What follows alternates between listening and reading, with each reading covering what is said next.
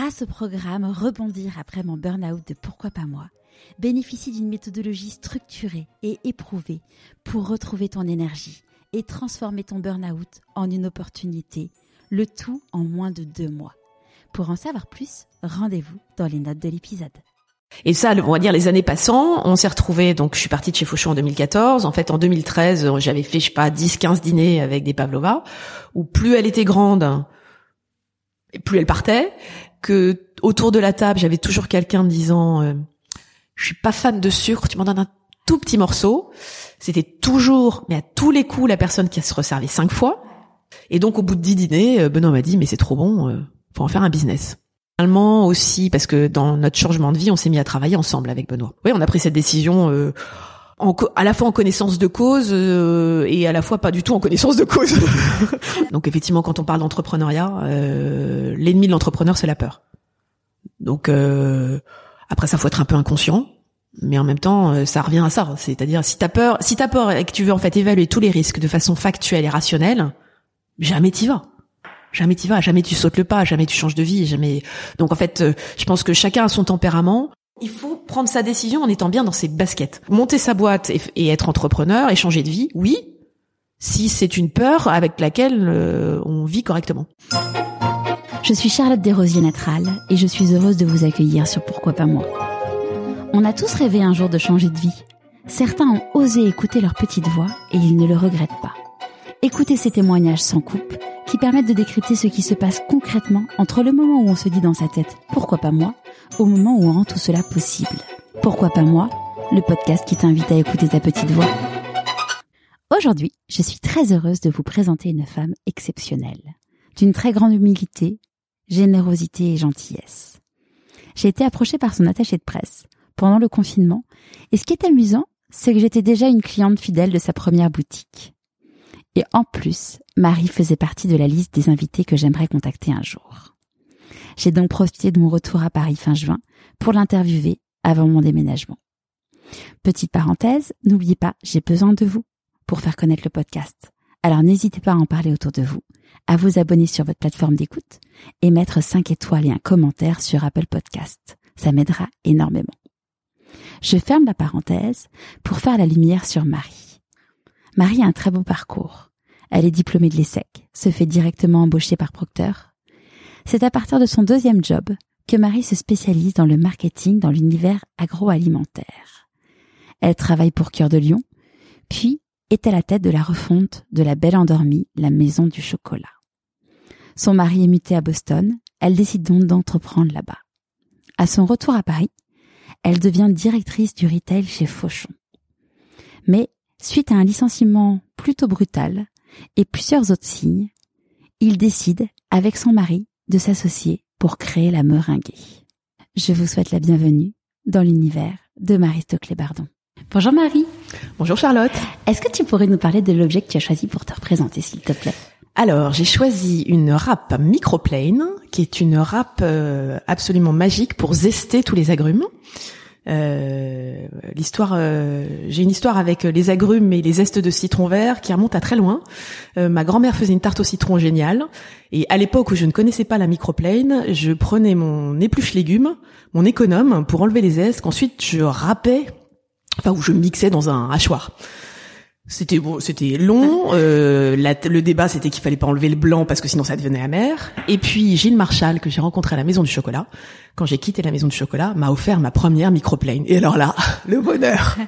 Et effectivement, c'est vrai que c'est un, outil euh, qui que j'utilise aussi bien en pâtisserie qu'en cuisine, et puis qui m'a permis de râper les citrons verts qui sont atterris dans ma crème fouettée au citron vert euh, à la meringue.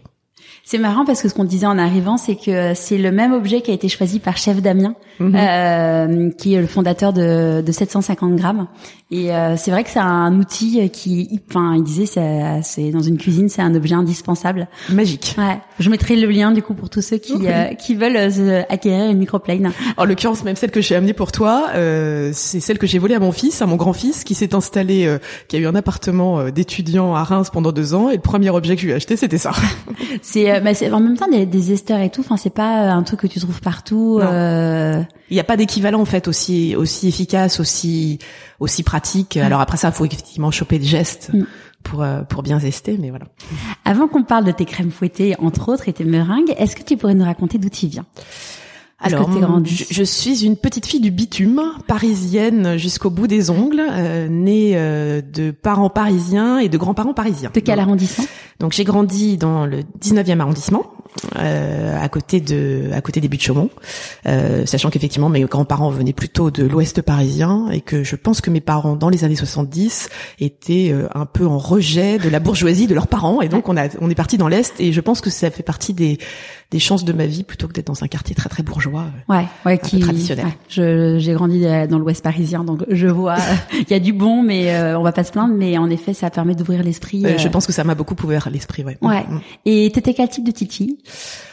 Oh, j'étais euh, alors je suis l'aînée, euh, je pense que j'étais un peu première de la classe. Euh, j'avais j'aimais bien faire les choses, des parents qui mettaient un peu la pression, mon père en particulier. Euh, il fallait que quand j'arrivais avec un 19 sur 20, il me disait pourquoi t'as pas 20 Et donc je pense que ça m'a pas mal euh, pas mal structuré.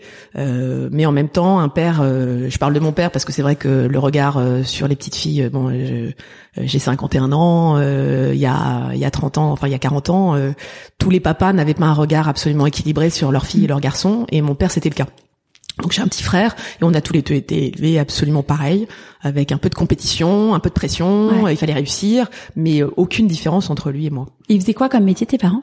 Alors mon père était, euh, en fait, avait fait une école de commerce euh, et ensuite était rentré dans la distribution, puis ensuite avait monté sa boîte. Donc on va parler d'entrepreneuriat, mais bon voilà, avait monté sa boîte dans les au début des années 80, ce qui était quand même assez euh, rare, enfin plus plus rare à l'époque. Ouais, c'est clair. Ouais. Euh, et ma mère avait fait des études de droit et est redevenue prof de droit en fait quand mon petit frère a eu 5 euh, ou 6 ans. D'accord. Et c'était une boîte de quoi la, la boîte de ton papa? Alors c'était une boîte de consulting euh, liée à la, hum, alors d'abord à la distribution. Et puis ensuite en fait il est devenu sociologue.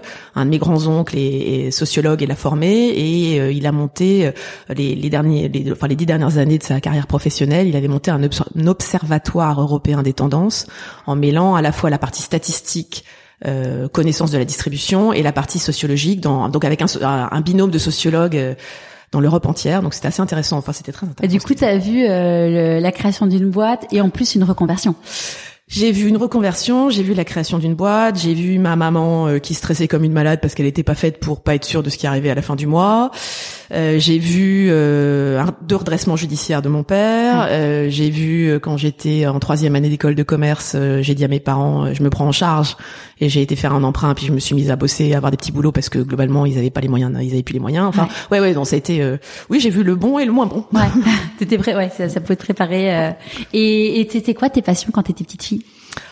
Alors mes passions quand j'étais petite fille, j'ai fait beaucoup de musique, je faisais mon père était euh, peu peignait beaucoup et donc je l'ai beaucoup accompagné, j'ai fait beaucoup de travaux manuels. Euh, ma première passion c'est la lecture, donc je suis une lectrice, euh, je pense que j'ai pas lu la bibliothèque euh, de A à Z mais mais globalement je lisais énormément. et puis les copains.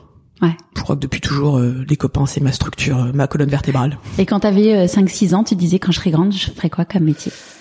5-6 ans, je sais pas. Un peu plus tard, euh, un peu plus tard, je voulais être archéologue. Ah ouais? Voilà, donc j'ai eu cette phase-là avant que je comprenne qu'en fait archéologue voulait pas dire historien mm. et que finalement, mais oui, ça m'a, ça m'a tout le collège, je crois. Qu'est-ce qui te plaisait dans le fait d'être archéologue? Je crois que c'était la dimension histoire. J'ai toujours été aussi dans les dans les choses qui m'intéressent, euh, l'histoire, ce d'où on vient, comment ça vous structure, qu'est-ce qu'on a hérité, qu'est aussi bien d'un point de vue structure de société que ça, ça m'a toujours intéressé. L'architecture, les châteaux, enfin voilà, tout ça, mm. ça m'a aussi intéressé. C'était pas d'aller gratter euh, les Quand j'ai compris qu'en fait, quand on était archéologue, finalement, on grattait vraiment beaucoup, beaucoup, beaucoup avant de trouver, et que tous les archéologues n'avaient pas découvert euh, les pyramides de la pyramide de Khéops. Bon, ça m'a un peu refroidi. Quoi. Ouais. et donc au moment où, euh, où il a fallu choisir euh, ce que tu allais faire comme euh, filière Qu'est-ce que qu'est-ce que tu comment dans quel état d'esprit t'étais? Alors là, on se retrouve au lycée. au lycée, j'étais plutôt scientifique, plutôt matheuse. Mais malgré le fait que tu adorais la littérature, malgré le fait que j'adorais lire, mais j'avais pas des très bonnes notes en français. Globalement, c'était toujours un peu voilà. Donc et là-dessus, je me suis dit, est-ce que j'ai envie de faire une école d'ingénieur ou est-ce que j'ai plutôt envie de faire une école de commerce? Ouais. Euh, mon père avait fait une prépa, euh, voilà, euh, une école de commerce. Donc quelque part, la dimension prépa, moi j'ai grandi avec. C'est pas comme comme d'autres. Et je crois que ça doit être en première. Je me suis dit, mais j'ai pas envie de faire des maths et de la physique tout le temps, quoi. Mm. Donc en fait, quand on a quand on a 16 ans, ces choix-là, finalement, on les fait un peu par rapport aux matières qu'on a en prépa en ayant finalement une connaissance assez limitée du job qu'il peut y avoir derrière.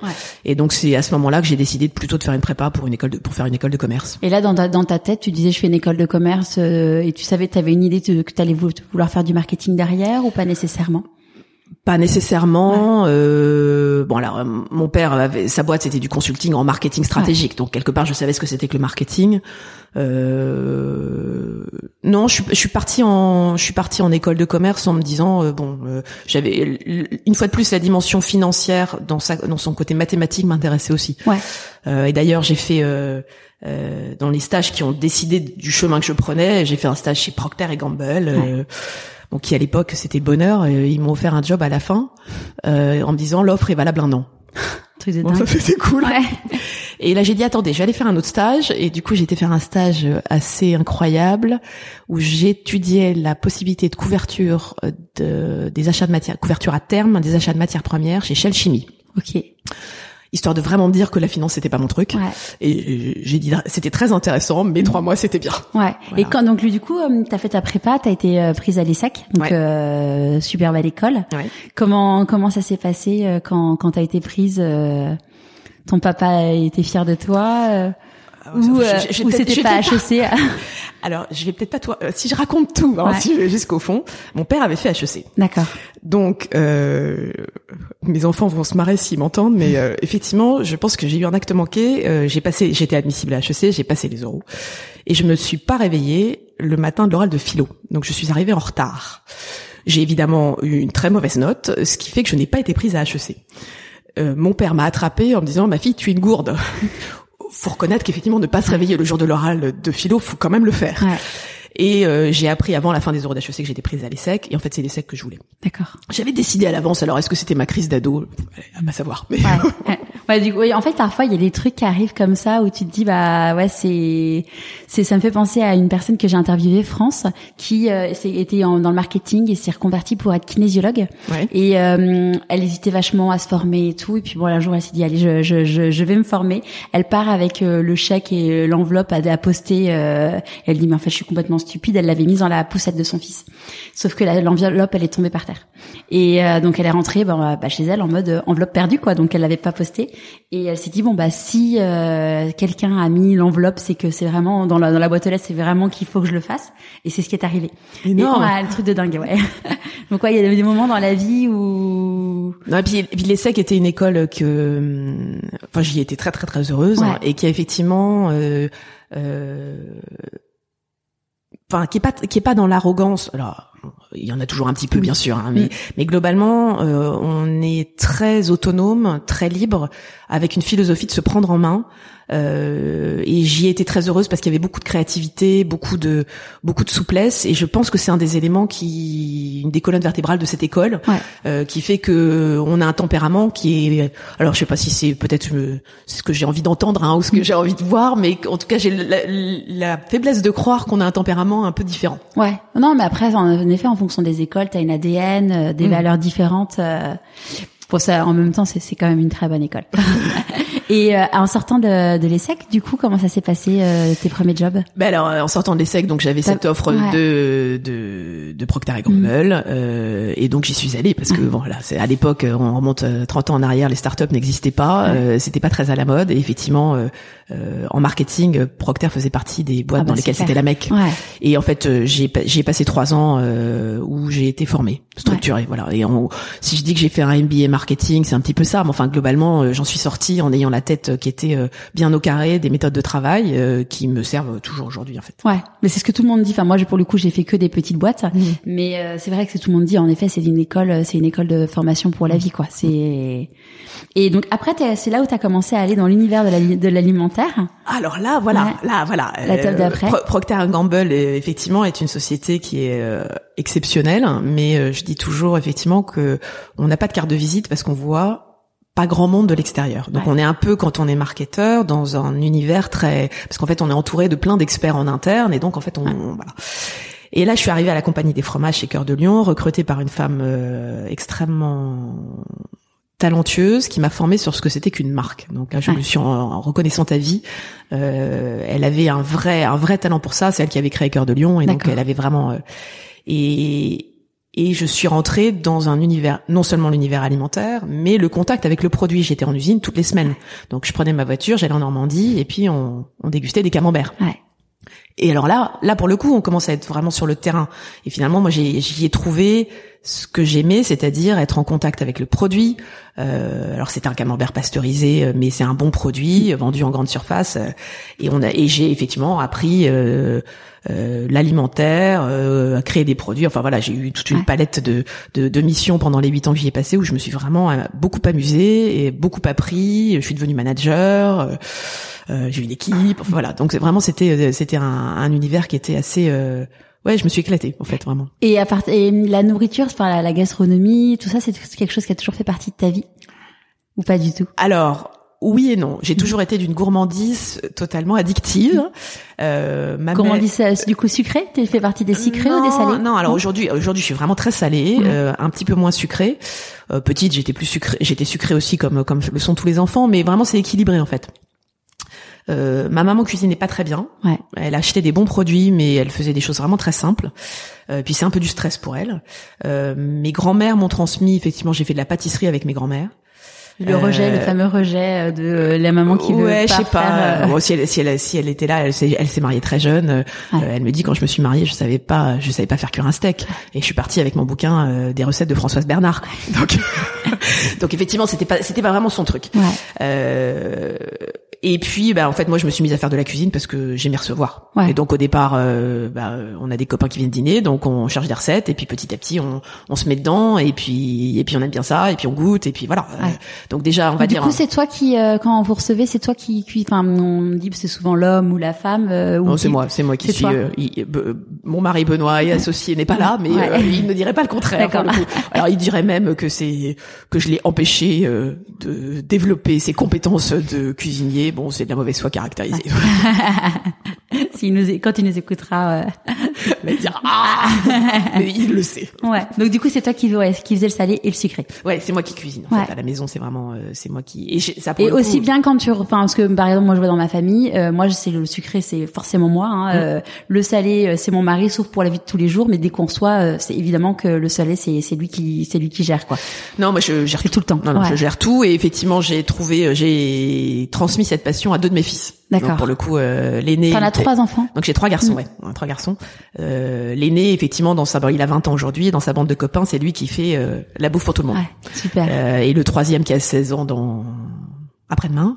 Euh, lui, effectivement, il aime bien cuisiner aussi. Alors pour le moment, il est un peu plus pâtisserie, ce qui est logique dans le chemin, effectivement. Mm. Mais il a commencé à faire du salé aussi. Euh, il va, il doit faire un cours de cuisine avec sa marraine dans 15 jours. Quoi. Trop bien. Euh, Et c'est quoi, du coup, ton... c'est une question que j'aime bien poser aux personnes qui sont dans l'univers de la gastronomie. Ton plat préféré, ton dessert préféré?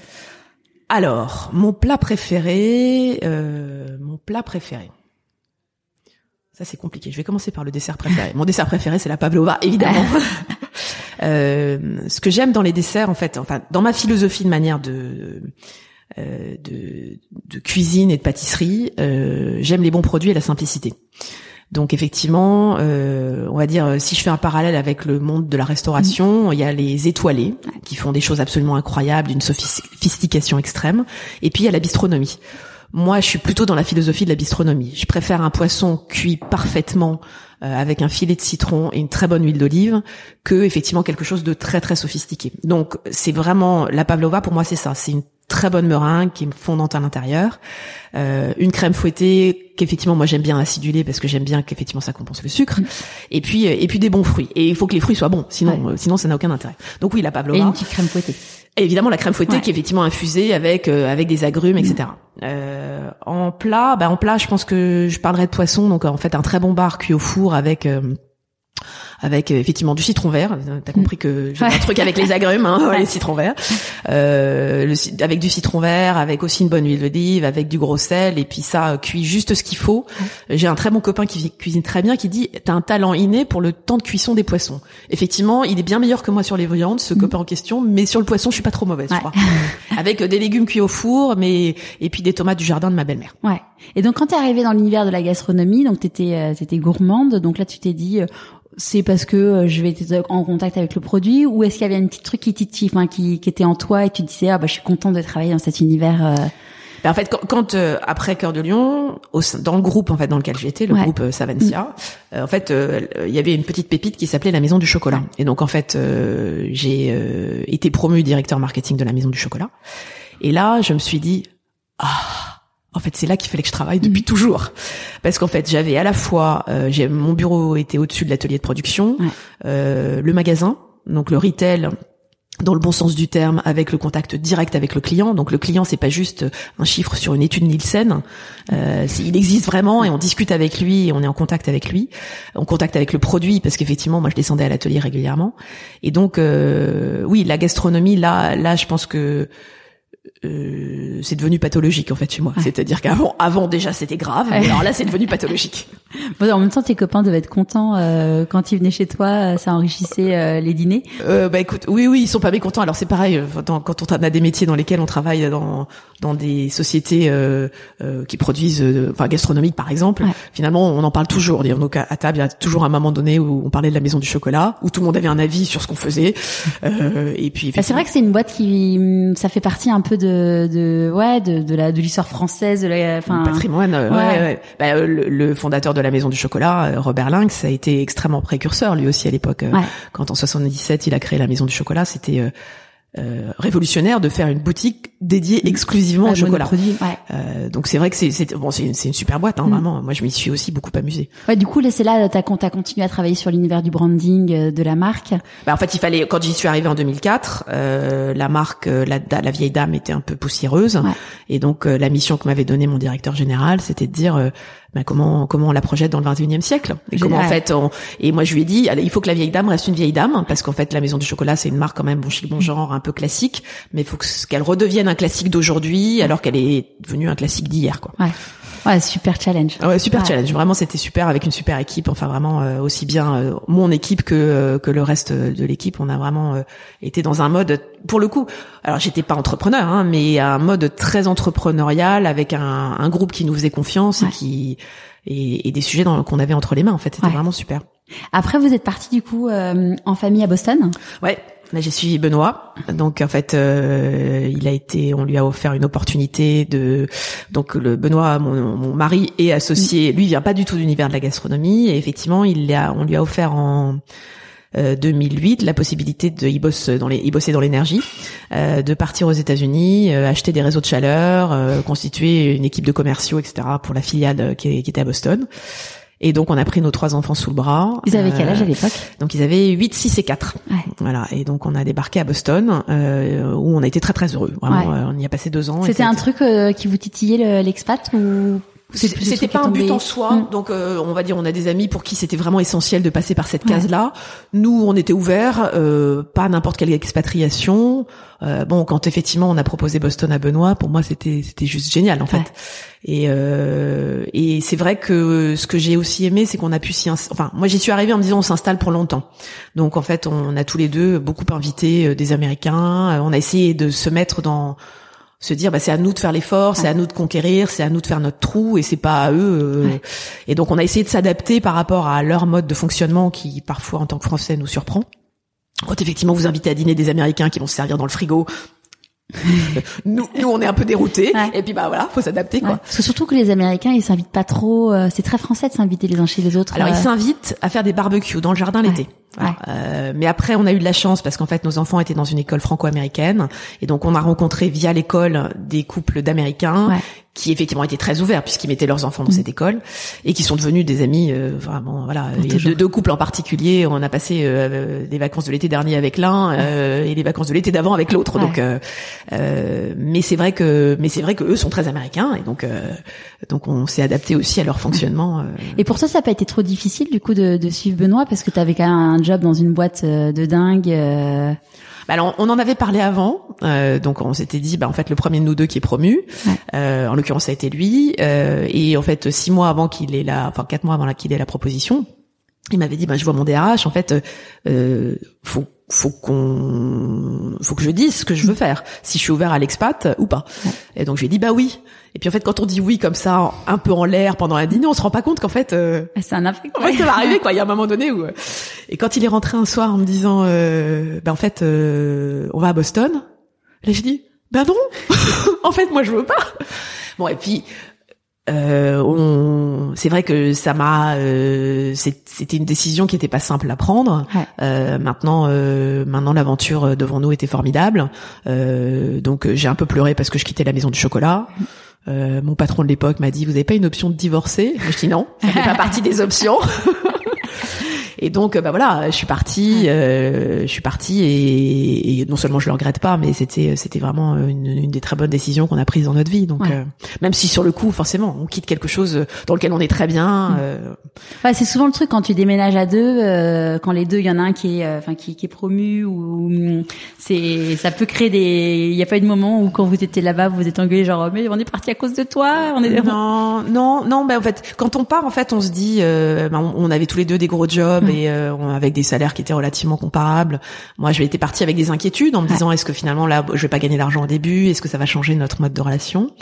De fait, pas du tout. Euh, et finalement, la seule, le seul truc que j'avais pas anticipé, c'est qu'effectivement notre euh, euh notre famille dépendait en fait du job de Benoît. Voilà, c'est ça probablement que j'avais pas. Et effectivement, à un moment donné, le, le, patron de Benoît lui a demandé de rentrer à Paris, et en fait, moi, je voulais pas. Mm. Et bon, ben voilà.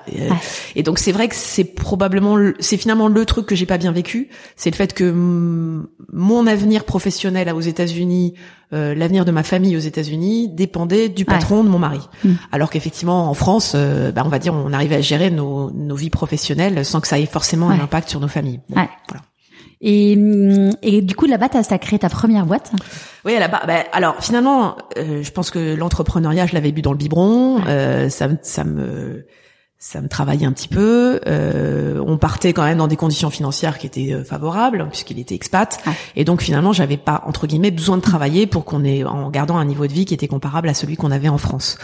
Et donc je me suis dit mais finalement c'est l'occasion plutôt que de chercher un job, euh, en sachant que les systèmes des visas étaient un peu complexes, euh, que le temps que j'ai mon visa de travail en gros il se serait déjà passé six mois et que donc il me restait un, enfin voilà. Mm.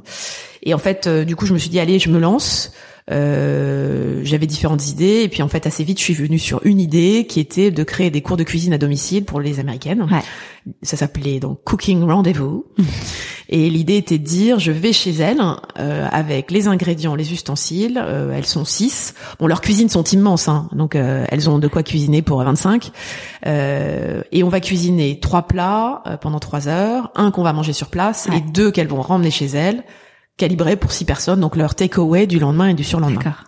Donc j'avais réfléchi à, tout de suite j'avais réfléchi comment est-ce que je pouvais euh, étendre. J'avais donc formaté mes recettes, formaté le cours pour que globalement il puisse être donné par euh, d'autres gens que moi. D'accord. Ouais, t'avais déjà anticipé le coup ouais, d'après. C'est ça qui était intéressant. Je voulais vraiment faire quelque chose qui soit un peu important. Euh, donc évidemment au départ c'était moi qui faisais tout. Mm. Hein. Je faisais euh, les courses, euh, les cours, les recettes. les enfants disaient bon maman c'est bon, ta recette elle est bonne là. Tu, ça fait quatre soirs d'affilée qu'on mange la même chose. On en a marre. elle est bonne ta recette, c'est bon.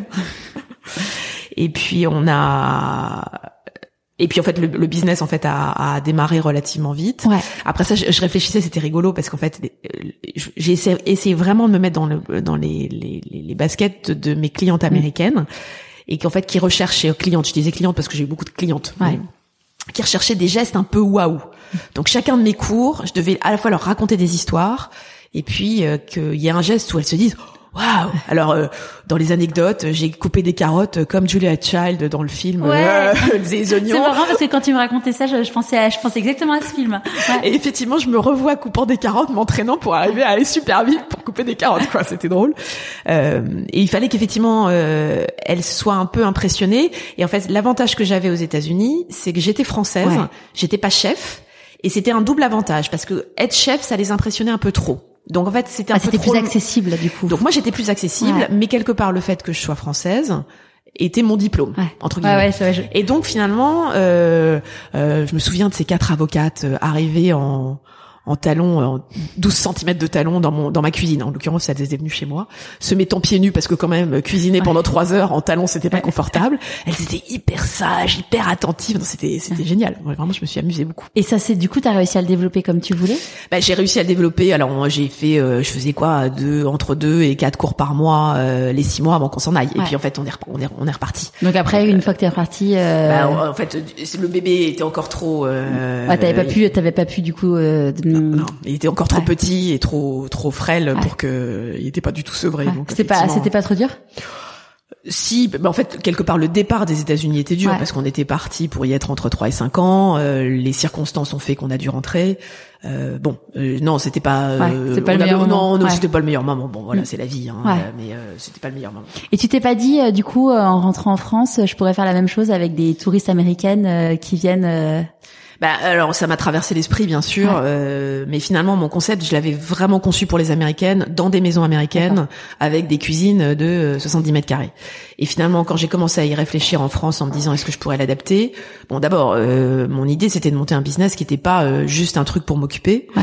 Euh, en rentrant il fallait que je bosse. Euh, ouais, c'était fini le. donc, euh, donc euh, pourquoi pas monter un business, mais il fallait que ça puisse me faire vivre. Et c'est vrai que euh, quand on est rentré en 2011, euh, enfin en 2010, le, le, le, le marché du cours de cuisine en France euh, était déjà très très très développé. Ouais. J'aurais été le énième avec une cible un peu restreinte. Je l'ai pas senti en fait. Ouais. Je l'ai pas senti. Je me suis dit bon bah je passe à autre chose. Et puis Ouais. voilà, c'était mon aventure américaine. Et tu t'es pas là, donc là après t'es redevenu, t'es redevenu salarié euh, chez Fauchon. Ça, ça a dû être étrange de passer euh, d'entrepreneuse à resalariée. À ce stade-là, oui et non, parce qu'en fait, euh, pour le coup, le, le propriétaire de, de Fauchon euh, m'a donné les clés euh, d'une partie de l'activité qui était la partie digitale et euh, tout ca- cadeau d'affaires. Et là, euh, c'était un peu une start-up dans la boîte. Donc en fait, euh, j'étais très très autonome. Euh, J'avais un contrat avec mon actionnaire hein, qui était, euh, tu dois rendre rendre euh, la business unit rentable.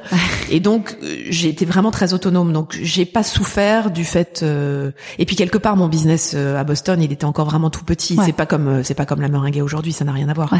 Donc évidemment j'avais goûté à la liberté. Et maintenant c'est dans un contexte très différent. Non non j'ai pas souffert du fait de revenir salarié. Non. Non non. Et puis Fauchon était était une jolie boîte avec comme toute entreprise ses avantages et ses inconvénients. Ouais. Alors qu'est-ce qui a fait que t'as quitté Fauchon? Euh, mon actionnaire m'a fait partir, faut Ouais. être clair. Donc effectivement, euh, euh, voilà, l'actionnaire de Fauchon est un homme un peu particulier et euh, il m'a promu le jeudi et demandé de partir le lundi.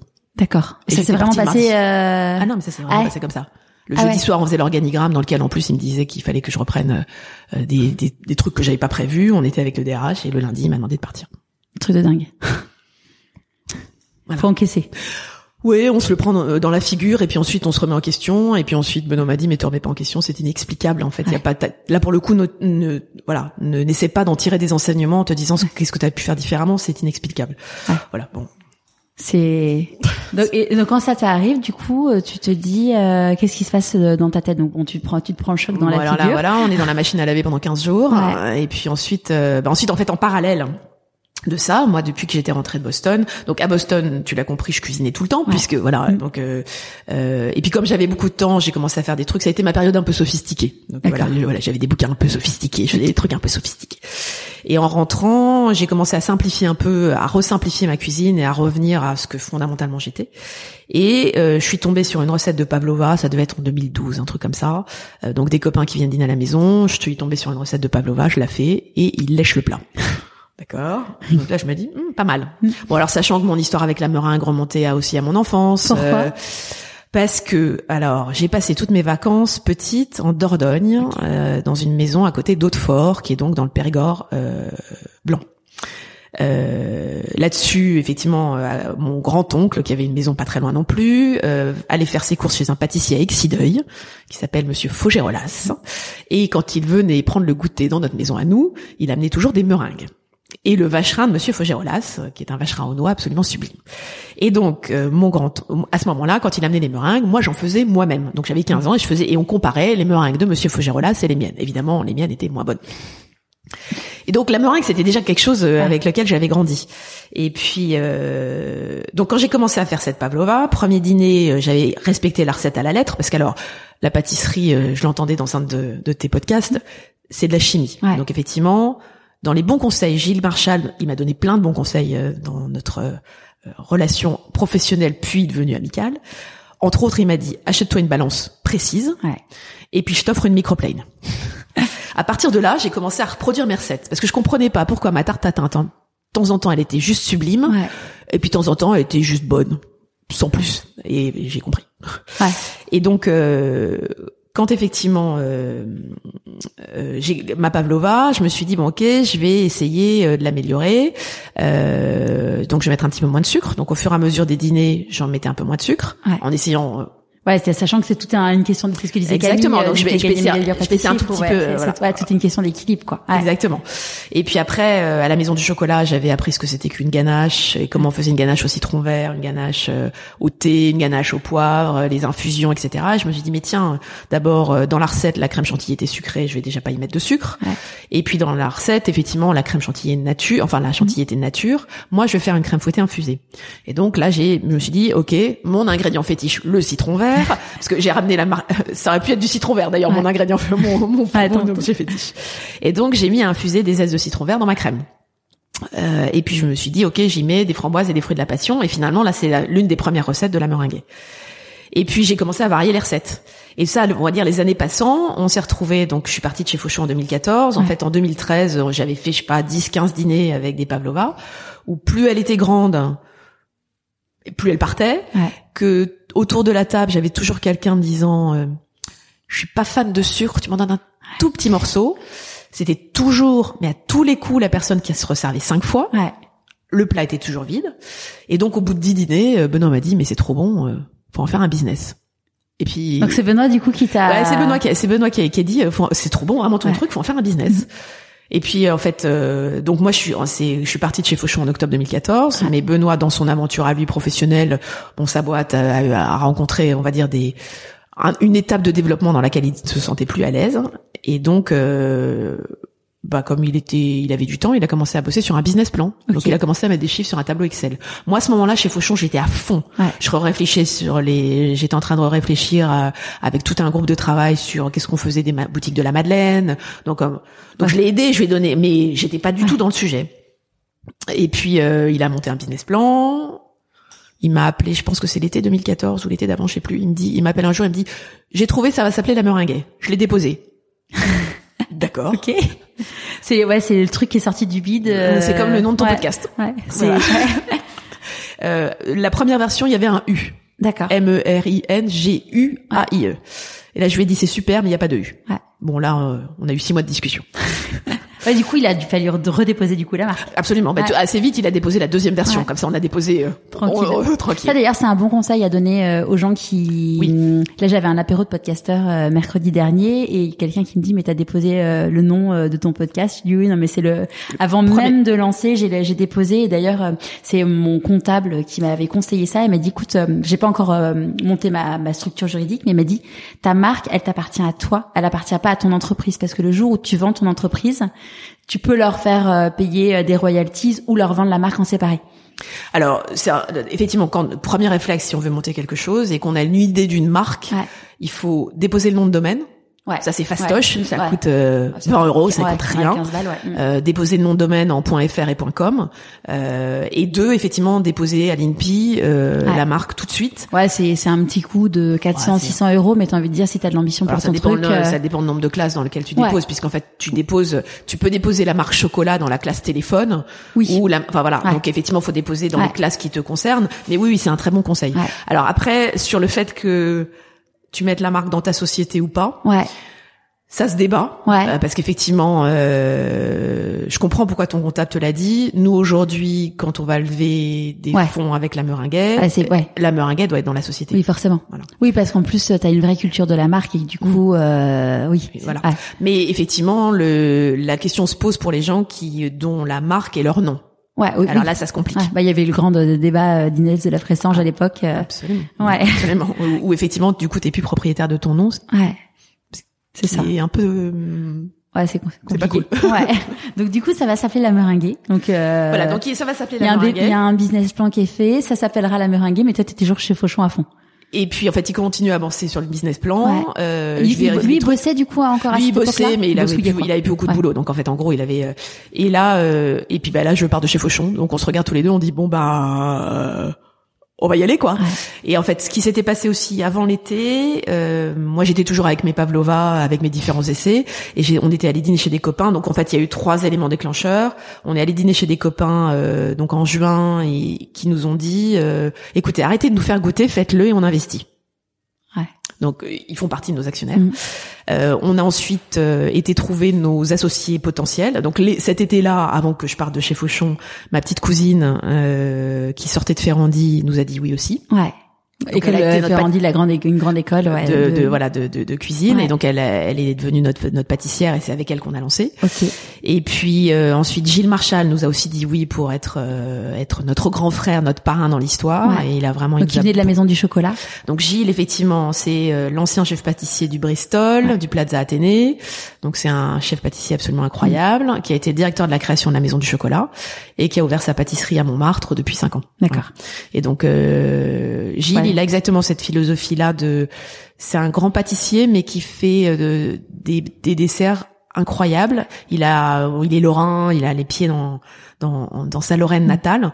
Euh, son chou à la crème est juste à tomber par terre. Ouais. C'est juste un chou à la crème. Mais alors. Oui, de toute façon, parfois, euh, enfin, en même temps, tu dis une pavlova, euh, c'est c'est c'est de la meringue, euh, c'est une crème et c'est des fruits, mais en fait, c'est c'est c'est c'est un régal. D'ailleurs, ce que je te disais en arrivant, c'est que euh, moi, j'ai vu la, la boutique ouvrir et euh, j'ai plein de copains quand ils viennent dîner à la maison, c'est genre le dessert, c'est la meringue.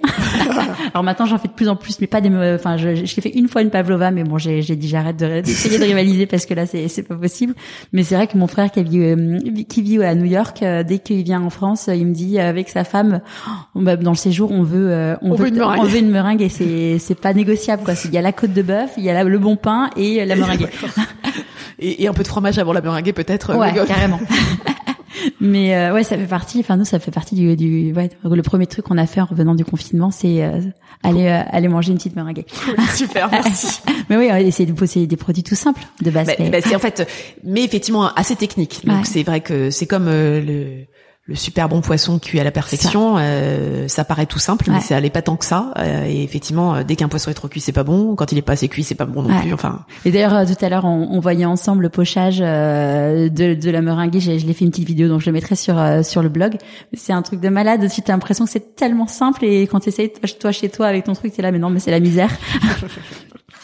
et donc du coup, donc déclencheur, vos copains, tes copains te disent. voilà, mes copains me disent on va investir. Puis ensuite deuxième déclencheur, donc nos associés nous disent oui, sachant Ouais. qu'effectivement euh, donc euh, Charlotte, ma petite cousine, Gilles, et puis le troisième c'est effectivement Olivier Desdois qui est un designer de talent. Ouais. avec qui j'avais refait les boutiques de la Maison du Chocolat. Et donc je suis allée le voir en lui disant, écoute, est-ce que tu nous ferais, euh, tu nous créerais l'identité, euh, la boutique, euh, les emballages, euh, euh, et puis contre départ dans la boîte. Et il m'a dit, il m'a dit oui. Donc en fait c'est lui qui a tout, qui a tout, tout créé. Euh, et puis ensuite on a trouvé l'emplacement. Ouais. Et là effectivement. euh, on habite à côté de la rue de Lévis et en fait on avait repéré cet emplacement qui était inoccupé euh, parce qu'en fait il y avait eu des problèmes dans l'immeuble depuis longtemps. Et donc, euh, quand euh, il y a deux emplacements en fait, un tout petit puis le nôtre, euh, qui dépendent de cet immeuble, et le petit, en, ça doit être Noël 2014 justement, a été disponible, donc enfin et- et a été occupé. Et donc Benoît a, re- a été voir le type, a trouvé le nom du propriétaire, l'a appelé en disant est-ce que votre emplacement, l'autre emplacement est disponible? Et le propriétaire a dit je suis en train de le remettre sur le marché.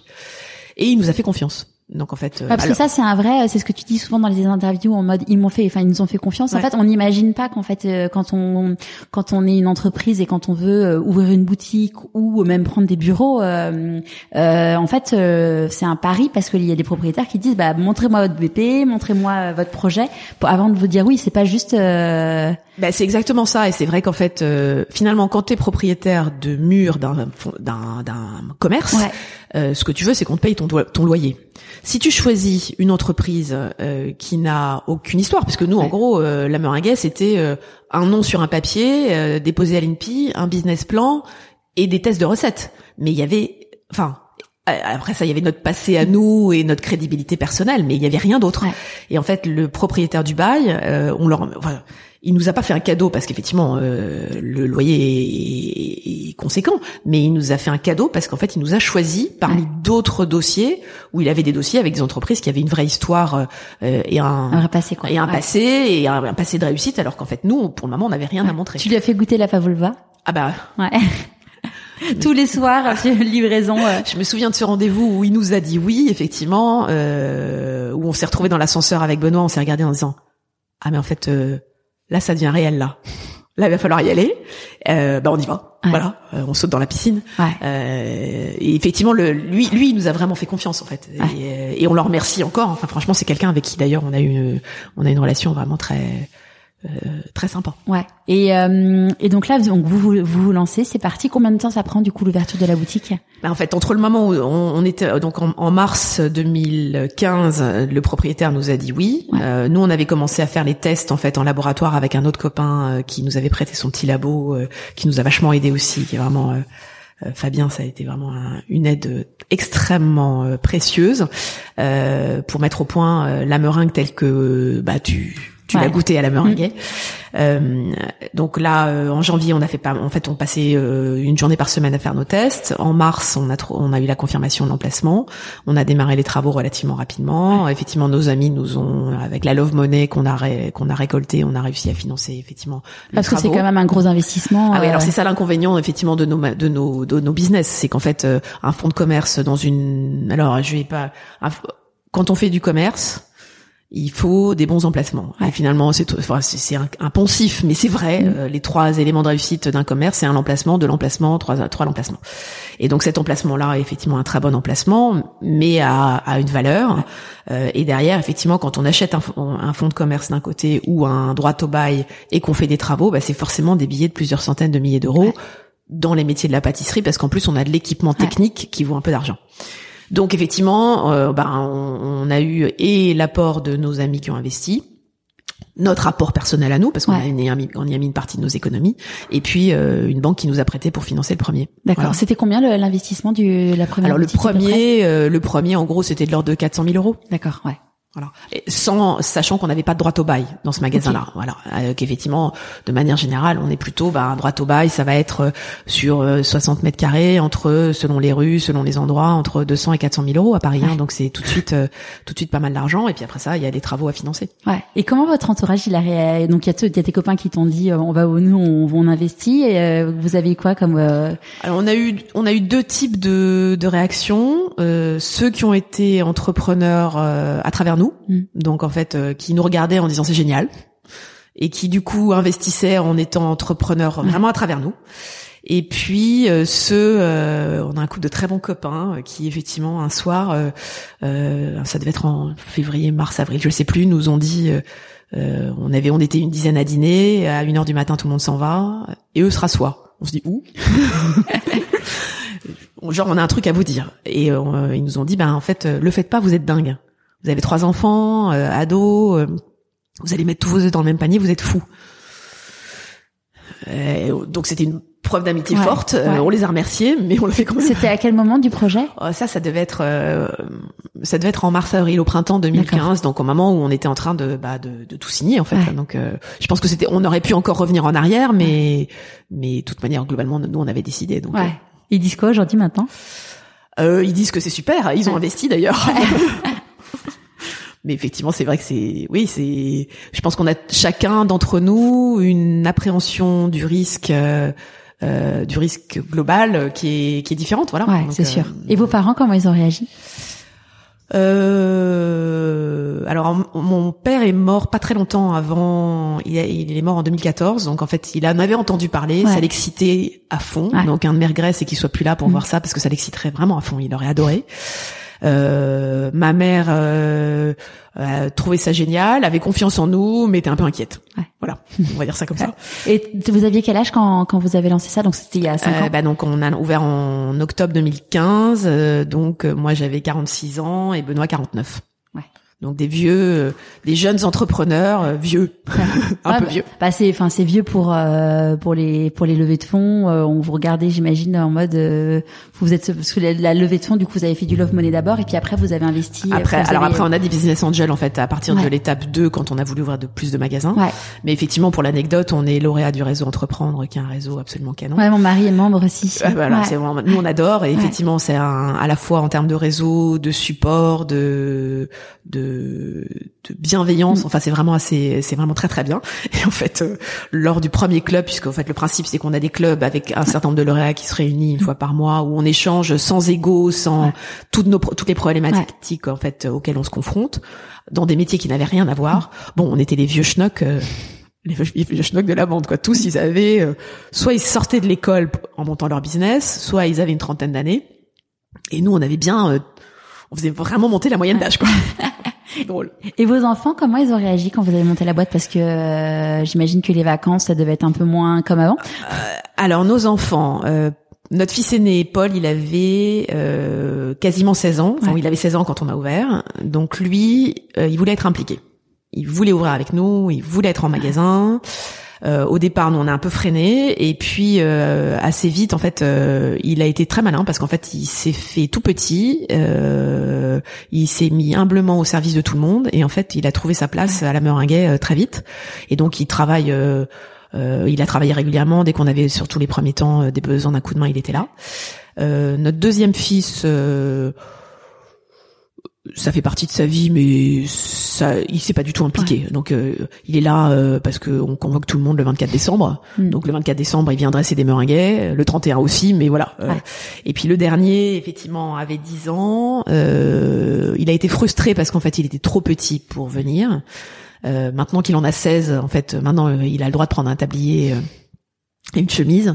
Euh, ça l'intéresse, mais c'est celui qui a finalement aussi, parce que dans notre changement de vie, on s'est mis à travailler ensemble avec Benoît. Oui, bah c'est ouais, un vrai sujet quand même. Euh, vous, aviez jamais travaillé ensemble? Non. Est-ce que vous étiez rentré, rencontrés comment? On s'était on s'était rencontrés par des amis communs. Lui était coopérant en Afrique du Sud et euh, des amis communs étaient partis faire un stage en Afrique du Sud et me l'avaient présenté. Voilà. D'accord. donc vous aviez même pas fait la même école de commerce. Non, pas du vous tout. Aviez vraiment, pas du tout. Lui, il est ingénieur à la base. effectivement, non, vraiment, on n'avait pas du tout les, les mêmes cursus en termes d'études. Euh, et effectivement, on a pris cette décision. Euh, oui, on a pris cette décision. Euh, en, à la fois en connaissance de cause euh, et à la fois pas du tout en connaissance de cause. ouais, est-ce que travailler avec, enfin, c'est c'est 24 heures sur 24, c'est il y a, enfin, il y a plus de, de, distinction entre la vie perso et la vie pro, quoi. Non, hmm. non, ça fait partie des inconvénients. Alors Gabriel, donc notre dernier fils, c'est lui qui a fait le la limite. C'est lui qui pendant euh, depuis toujours en fait enfin depuis qu'on a ouvert la meringue dit bon alors papa maman la meringue a ras le bol on va parler d'autre chose ouais. donc euh, franchement euh, là on est en train de dîner en famille donc vous parlez d'autre chose ouais. ou alors alors si ça a changé depuis un an en fait depuis un an il nous dit euh, attendez moi je veux bien que vous en parliez mais vous m'expliquez ouais. de quoi vous parlez donc que ce soit des quelle que soit la problématique expliquez-moi pour que je comprenne ouais. que je sois pas juste spectateur et, à, à, pas comprendre ce dont vous parlez quoi mm. ouais c'est c'est les enfants c'est des bons c'est c'est des bons miroirs c'est enfin en dehors du fait qu'on les aime euh, très fort et tout euh, c'est vrai que nous souvent mon, mon mari racontait qu'il avait un comex euh, avec, et donc là mon fils dit qu'à 9 ans c'est quoi un comex? Et enfin raconte. ouais c'est ça c'est en gros vous tu me dis que t'as un comex ce matin mais c'est quoi? C'est et à partir de quand vous vous êtes dit on va passer la seconde? Donc vous aviez la première boutique qui a, qui a très vite cartonné mmh. Euh, dès le début, en fait, avant même d'ouvrir la première, on est, on n'avait pas fait ça pour en ouvrir qu'une. Ouais. Donc effectivement. Ouais, tous tes projets à chaque fois, t'as, tu dis, t'as une envie, t'as, as envie de. de... Bah, voilà, on, on, avait envie dès le mm. démarrage, en fait, d'en ouvrir un certain nombre. Alors après ça, on va dire, il y a des choix stratégiques qui ont évidemment bougé avec le temps. Euh, il fallait que la première boutique fonctionne pour qu'on puisse en ouvrir une deuxième. Mais on avait dès le début en fait l'idée d'en ouvrir euh, en tout cas euh, une deuxième, une troisième. Donc en fait, comme effectivement ça a tout de suite bien marché, euh, assez vite, au bout de six mois, on s'est dit bon bah en fait on va commencer à travailler sur sur le fait qu'on monte un, un business plan. Bon alors après ça, le temps de de se mettre en route, d'avoir quand même un peu d'historique, etc. Finalement la deuxième boutique, on l'a ouvert presque pas tout à fait deux ans après la première. D'accord. C'est laquelle du coup C'est euh... la deuxième, c'est la rue du Cherche Midi. Et puis la troisième, c'est la rue des Martyrs qu'on a ouverte en octobre 2018. D'accord. Et euh, donc là, les trois les trois boutiques euh, fonctionnent. Bon, ce qu'on disait pendant le confinement, vous êtes resté ouvert et en tout cas sur la rue de Lévis, vous avez jamais fermé? Ouais. Euh, bah, on, on, a tous vécu cette cette ce, ce, confinement qui nous est tombé dessus en l'ayant partiellement vu venir en fait. Mm. moi, c'est vrai que je me souviens en, quand euh, l'Italie a commencé à confiner euh, Bergame, euh, moi je l'ai regardé en disant, enfin ou même quand la Chine a confiné, on se disait oh, quelle horreur. Et, et, ça ne, c'est vrai que quand la Chine a confiné, on s'est à, à Wuhan, tu te disais mais en fait ça peut pas nous arriver à nous en fait. Ah on était tellement loin, c'est clair. C'est fou en fait. C'est pas possible que ça nous arrive à nous. Et puis l'Italie, on se dit. Hum, c'est pas très loin en fait.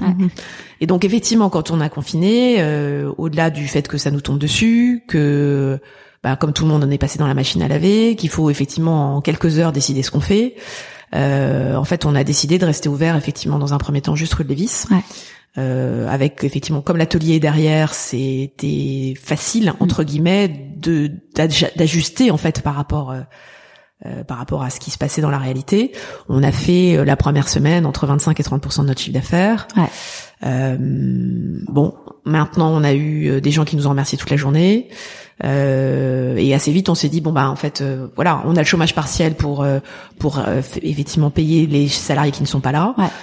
et ce qu'on rentre là permet de payer une partie du salaire de ceux qui sont là et un petit peu du loyer. Ouais. À partir de quand, du coup, vous vous avez pu vous payer dans le projet de la meringue ça, euh, moi, moi, moi, pas encore. Et Benoît, effectivement, ça fait euh, ça fait un an. Ouais. Parce que du coup, toi, t'as lancé une boîte en parallèle? Bah, alors effectivement, dans la dans les prudences, bon, on, est un peu tête brûlée, mais enfin quand même pas mm. complètement. Et effectivement, euh, quand quand on a monté la meringue, on s'est dit qu'il fallait qu'il y en ait un ou deux qui ait un boulot, et donc l'un ou deux cherche un job un peu plus traditionnel. Bon, alors comme effectivement on se refait pas, c'est pas un job traditionnel que j'ai trouvé. Et en fait, j'ai monté avec avec une fondation indienne un en fait, un, qui est euh, à l'origine d'un projet dans la vallée d'Araku, qui est au sud-est de l'Inde, un projet absolument incroyable de café cultivé en biodynamie, euh, partie d'un projet social en fait. C'est quoi la biodynamie? Alors la biodynamie, c'est mieux que bio. alors si je fais un parallèle, c'est comme ça que je l'explique et mes mes mes interlocuteurs spécialistes m'ont dit ça va, tu peux le dire comme ça.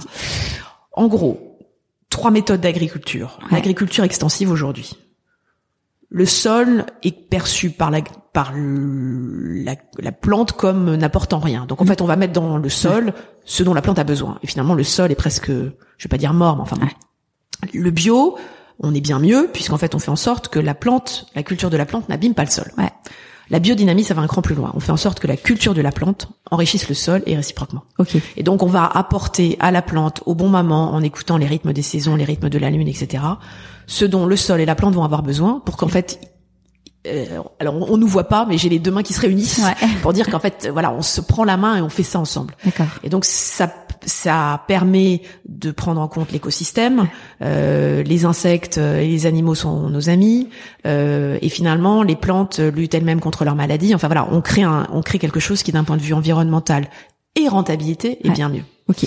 Et donc voilà, ils ont mis en place ça il y a dix ans. Moi, j'étais pour rien et j'ai rencontré le patron de la fondation à l'origine de ce projet, qui voulait effectivement, euh, parce que le café avait été goûté, était devenu très bon, a dit mais en fait on va en faire une marque et on va démarrer par la France. Et donc il me faut quelqu'un qui sache ce que c'est que le retail, la gastronomie, le euh, e-commerce.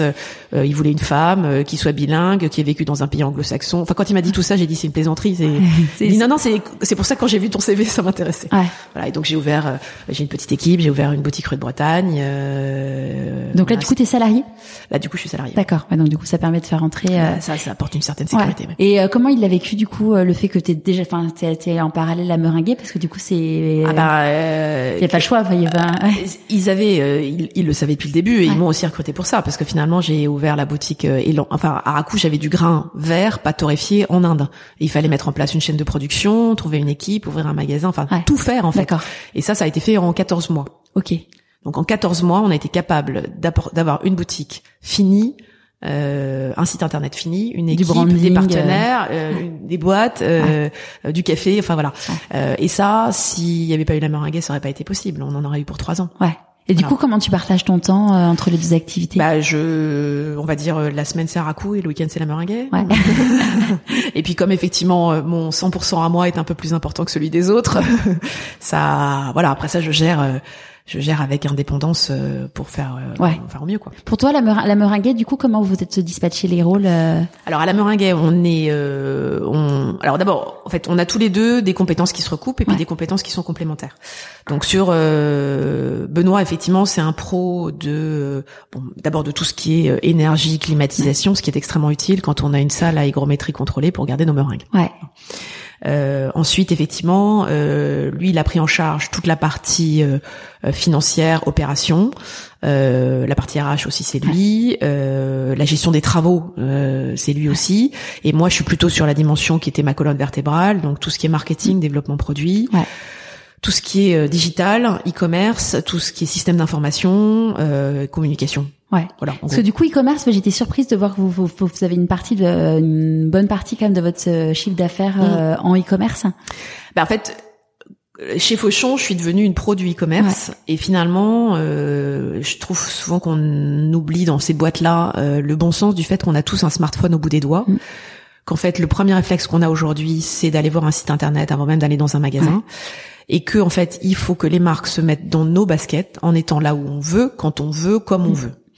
Donc, je me suis posé ces questions-là en fait en ouvrant la meringue. Ouais. Et donc, dès le premier jour, on avait un site internet marchand. Ouais. Parce qu'en fait, euh, le service qu'on apportait la première année avec le click and collect, qui était de dire, ben en fait, je veux. Alors, sachant qu'en plus, nos pavlova, on en parlera après probablement, mais on les fait sur mesure aussi. Donc, si tu veux, mais si tu veux mettre telle crème, tel fruit, on l'a fait pour toi. Et donc, sur le site, tu peux le faire. Ouais. Donc, on a reproduit. Chose que tu peux pas faire en boutique.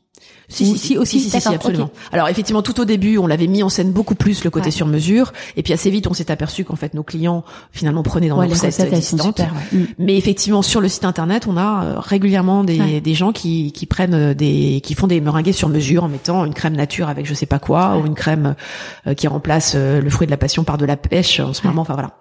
Et donc euh, le digital, c'est vraiment un sujet sur lequel j'étais très euh, très au fait. Ouais. Euh, et le site internet marchand, d'abord en click and collect, puis un an plus tard en livraison Là, du sur coup, Paris. maintenant, on fait de la livraison. Ça fait trois ans qu'on fait des livraisons qui ont évidemment été un vrai un vrai levier pendant le confinement. Ah bah, en fait, c'est sûr. ça a explosé pendant le confinement. En 20 entre 20 et 30% de nos ventes étaient en livraison en fait. Ouais. Euh, et quand on s'est lancé il y a quatre ans et demi, il y avait pas beaucoup de pâtissiers qui avaient des vrais sites Ouais. Internet euh, marchands. Alors maintenant ça commence, Euh, mais c'est vrai que là pour le coup on a été assez précurseur sur le sur le sujet. Donc euh, et c'est un vrai outil. En gros, euh, pour donner un, un chiffre, euh, les commandes du 24 décembre, on en a quasiment 40% qui passent par le site. D'accord. Ouais. Donc ouais. les gens en fait concrètement, ils vont venir début décembre ou de la première quinzaine, goûter nos recettes et puis euh, discuter en famille euh, et à 11 heures du soir dire OK ben voilà, ça va être Ça, je trouve que c'est un truc très parisien euh, de, de commander son, son gâteau de Noël euh, hyper longtemps à l'avance, euh, trois, trois semaines, un mois à l'avance. De toute façon, t'as pas le choix. Sinon, si tu veux, si tu veux un truc, si tu le réserves pas, t'en as pas. Euh, Est-ce que c'est parisien? Je sais pas. Ouais. Euh, effectivement, c'est ce que font. Oui, alors euh, on a quand même, tu vois, le, le 24 décembre, euh, un tiers de nos de nos ventes en qui ont été programmées à l'avance, qui Ouais. sont en commande, mais les deux tiers ou de gens qui viennent sur place. hein. Ouais, quand même. Donc après ça, euh, après ça, eux, ils vont faire la queue. Effectivement, tu as raison, ils sont pas assurés. Et puis il y a certains formats qu'on ne fait que Mm. sur commande, et ils sont pas assurés d'avoir exactement le parfum qu'ils vont vouloir et le format qu'ils vont vouloir. Parce que c'est vrai que le 24 décembre, c'est quand même une journée euh, juste euh, incroyable. quand Ouais. on- Et hum, vous avez lancé un nouveau format là euh, que je vois, je vois la boîte là-bas, euh, le 1, 2, 3 Pavlova. Ouais, alors euh, dans dans les histoires de qui sont intéressantes, on a euh, été appelé par Monoprix euh, l'année dernière qui voulait nous voir. On savait pas très bien pourquoi. Et quand effectivement euh, les équipes achats de Monoprix sont venues nous voir, on a euh, euh, assez vite abouti au fait qu'on signait leurs recettes festives. Donc enfin on a signé leur bûche de Noël de l'année dernière, leur gâteau de Saint-Valentin. Pour tous les monoprix de toute la France. Ouais. Génial. Pâques et la fête des mères. Ouais. Et là, on vient de euh, leur, de finaliser la recette pour le pour Noël de l'année prochaine. Trop bien. Et en fait, pendant ce rendez-vous, nous, on avait, euh, en fait, dans ce qu'on a envie de faire, on veut vraiment rendre la pavlova accessible au plus grand nombre. C'est notre dessert préféré à Benoît et moi. Euh, on trouve que c'est hyper gourmand euh, et t'as effectivement cette dimension ludique qui est intéressante qu'on met en scène dans nos magasins quand tu fais ta meringue sur mesure. Et en fait, en Australie, c'est alors l'histoire de la pavlova, c'est qu'en Australie, c'est leur bûche de Noël. Ok. Et en Nouvelle-Zélande. D'accord. Parce que c'est un, ça, ça vient d'où la pavlova? Parce en... Australie et Nouvelle-Zélande. C'est marrant parce qu'avec le nom, on aurait, enfin moi, je à la base base, je me disais c'est russe. Alors un petit peu, puisqu'en fait c'est un pâtissier australien ou néo-zélandais, on sait pas très bien. Mm. Donc à des néo-zélandais, il faut dire que c'est néo-zélandais. À des australiens, il faut dire que c'est comme le Mont Saint-Michel euh, si tu vois des Bretons et des Normands quoi. Euh, exactement, sinon c'est incident diplomatique. Euh, et en fait, c'est un pâtissier australien ou néo-zélandais qui a inventé cette recette en l'honneur d'une ballerine russe, Anna Pavlova, qui faisait une tournée triomphale dans les années 20 là-bas. D'accord. Euh, et la meringue était aussi légère que le tutu de la danseuse. et donc le, principe d'associer meringue et crème, euh, Marie-Antoinette le faisait avant, donc ça c'est pas nouveau. Mm. Mais l'idée qu'il a eue, c'était d'y mettre des fruits. D'accord. Et donc en Australie, c'est leur bûche de Noël. Ok. Donc dans les magasins en Australie, ils font pas beaucoup leur meringue. En fait, ils vont acheter la meringue toute faite. Euh, et en fait, on, on, a fait venir ces, meringues, ces fameuses meringues qu'ils achètent pour voir un peu quelles étaient. Et la texture était intéressante parce que c'est une meringue hyper moelleuse, avec une texture un petit peu plus proche de la guimauve. Mm. On s'est dit comment on peut faire mieux que ça. Notre pâtissier, qui a beaucoup de talent, euh, a mis au point une recette. Et quand en fait on a eu en face de nous Monoprix, on s'est dit, bah, en fait c'est le moment, on a ce produit qui est prêt dans nos cartons, on n'a pas eu le temps de s'en occuper, allez on y va. Donc on l'a appelé 1, 2, 3 Pavlova. Mm. Un, tu prends ta meringue. Deux, tu mets ta, tu prends ta bombe de chantilly. Trois, tu prends tes fruits. Et en cinq minutes, ta pavlova est prête chez toi. Du coup, vous vous fournissez la, hum, donc 1 2 3 pavlova, la boîte d'un 2 3 pavlova, c'est une non, c'est une meringue, c'est une meringue et donc effectivement, à toi soit d'acheter ta bombe de chantilly, soit de faire de la crème fouettée mmh. euh, et puis de mettre dessus tes fruits. Mais effectivement, le la, la chose la plus longue euh, dans une pavlova, c'est la, plus longue et difficile. Mmh c'est la meringue, c'est la cuire correctement, et puis c'est long. Pochage, Et puis, après le pochage, quoi. Et, exactement. Et c'est long. Alors mm. qu'effectivement là, on te, on te donne un produit qui est euh, euh, prêt à être garni, euh, qui est de très bonne qualité, et effectivement. Pour dans tous les monoprix de France, tous les monoprix de alors, France. Pas dans tous les monoprix. Ouais. J'espère bien que ça va y être un maximum, parce que pour le moment, le confinement nous a un peu ralenti dans la mise en œuvre, mais effectivement, c'est le but, c'est que ce soit dans tous les monoprix de France. Trop bien. Parce que du coup, c'est la recette est un petit peu différente de celle, parce que bah, par rapport à ce qu'on disait l'hydrométrie qui doit être euh, quand même. Euh, bah, la, la, recette, en fait, notre recette en magasin, c'est une recette euh, qui est minute, qui ne serait pas adéquate mm. pour effectivement un magasin comme, comme, une grande surface. Alors qu'effectivement, donc là, on a un peu adapté la recette. la croûte extérieure est un tout petit peu plus fine, c'est très moelleux à l'intérieur et c'est une meringue que tu peux conserver 15 jours chez toi. Donc en fait pour préparer pour ton dessert dedans 8 jours, il n'y a pas de problème. Super, bon je vais je vais tester. Euh, est-ce que qu'est-ce que tu penses que euh, la petite Marie de 6 ans dirait si elle te voyait aujourd'hui? Oh là Oh là, quelle question euh... je pense qu'elle se dirait c'est pas mal. Euh, c'est pas mal. Euh, globalement, euh, moi, je suis plutôt bien dans mes baskets. Euh, j'ai une famille hyper soudée, euh, des enfants formidables, euh, un mari formidable, un mari et associé formidable. On prend beaucoup de plaisir d'ailleurs à bosser ensemble. En fait, hein, ça veut pas dire qu'on est d'accord tout le temps, mais on travaille de la même manière et on prend la décision de la même manière. des amis, j'ai la liberté de faire ce que je veux. Euh, mon but, il est pas de devenir riche, j'en ai rien à fiche, mais d'avoir euh, assez d'argent pour faire ce que j'ai envie de faire. Je suis pas, je suis plutôt frugal dans mes consommations, aussi bien de de, manière générale. Euh, de temps en temps, je me paye quelques petits luxes qui sont souvent alimentaires d'ailleurs. Euh, ouais, je pense qu'elle se dirait c'est pas mal. Ouais, ouais c'est pas mal. Qui dit choix dit renoncement, c'est quoi pour toi les renoncements que tu as fait dans ce nouveau dans, ce, dans cette nouvelle vie? Euh, alors les renoncements, c'est euh, le temps libre pour le moment, euh, la liberté de pouvoir. Euh, euh, j'ai un peu renoncé à mes week-ends quand même, parce que quand on est pâtissier, on travaille le, week-end et on vend des gâteaux le week-end. Donc effectivement, avant, on, partait à la campagne très très très très régulièrement le samedi et le dimanche. On part à la campagne le samedi et le dimanche de temps en temps, voilà, vraiment, et beaucoup plus rarement qu'avant. j'ai renoncé au dîner du, enfin au réveillon de Noël, ouais. que je, où je recevais euh, ma belle famille euh, chez moi ou, ma famille.